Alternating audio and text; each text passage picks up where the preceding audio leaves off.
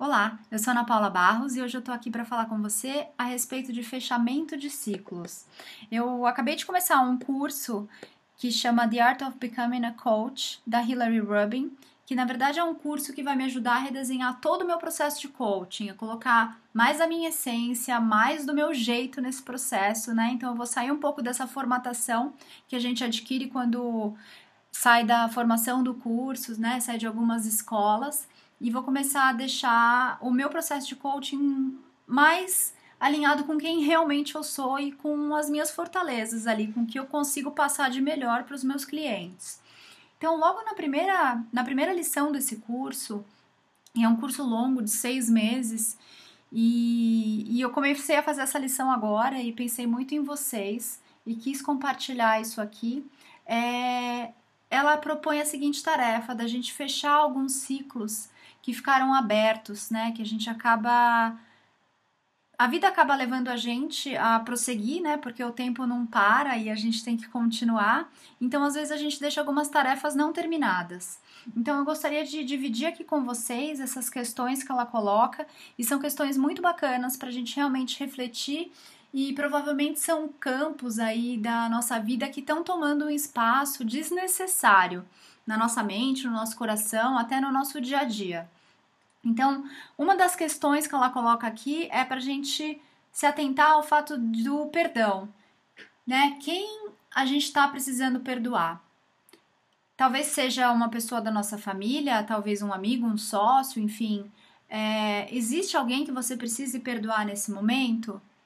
E o outro ponto do perdão é: você se perdoa por de repente ter confiado nessa pessoa? Então, os dois pontos principais aqui para se trabalhar nessa primeira questão de perdão é o perdão com a outra pessoa e o perdão consigo mesmo.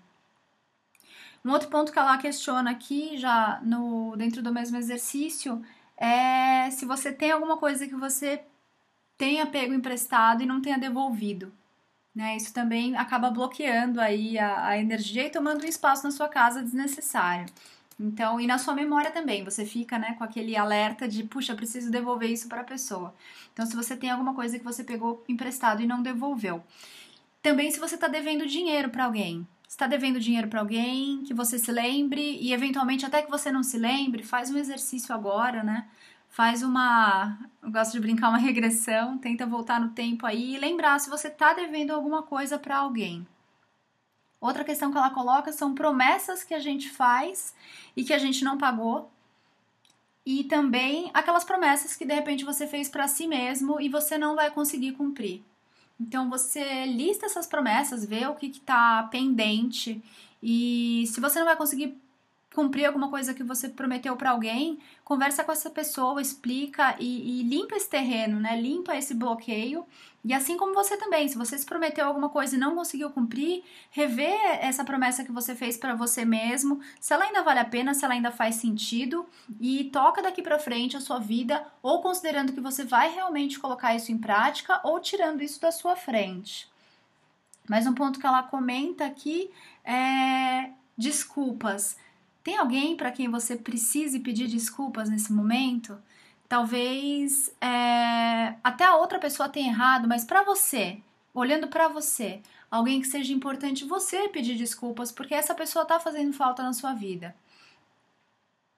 Mais uma coisa que ela diz é fazer uma declaração de amor. Tem alguém que você ame, para quem você não tem se declarado ultimamente?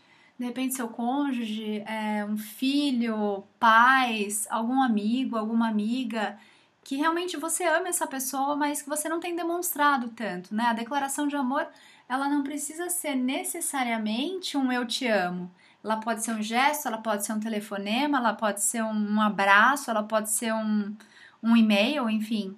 É, aí você usa a sua imaginação. Mas existe alguém que você ame para quem você não tenha demonstrado ultimamente esse carinho, vale a pena também você tentar entrar em contato com essa pessoa e mostrar para ela que ela é importante para você.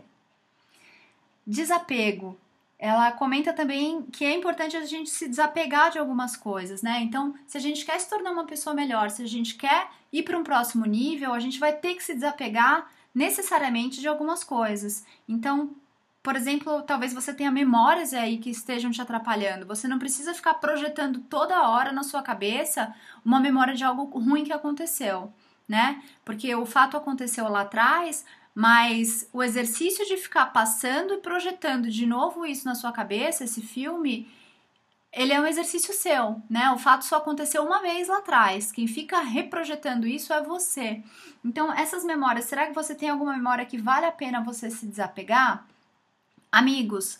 Amigos, eles também são, são interessantes porque a cada época da nossa vida a gente vai ter um círculo de amigos. É lógico que você vai ter aqueles amigos que são amigos para uma vida toda, mas isso pode mudar dependendo do ciclo, dependendo do, do estágio de vida em que você esteja.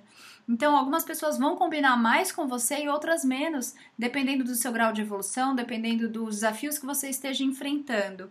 Será que existe algum amigo que você tenha que se desapegar, de quem você tenha que se desapegar nesse momento? Alguma pessoa que tá te puxando mais para baixo do que te, te incentivando a ir adiante e a ser um eu melhor?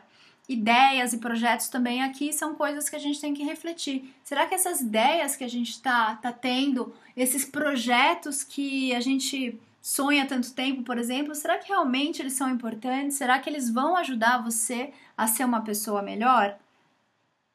Contas para pagar aqui a gente já falou.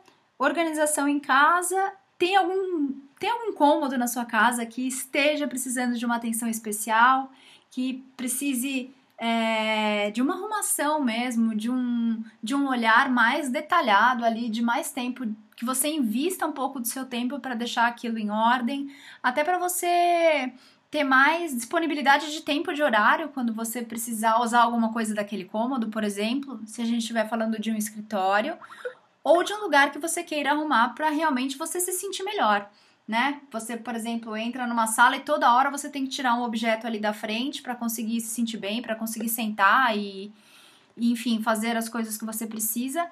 De repente, se aquilo já tivesse arrumado, olha quanto tempo você não ia ganhar. Doação. Até esses dias eu estava conversando com alguém aqui pelo nosso grupo no WhatsApp e, e a pessoa tinha comentado: Puxa, eu tô com uma sacola de coisas aqui para doar.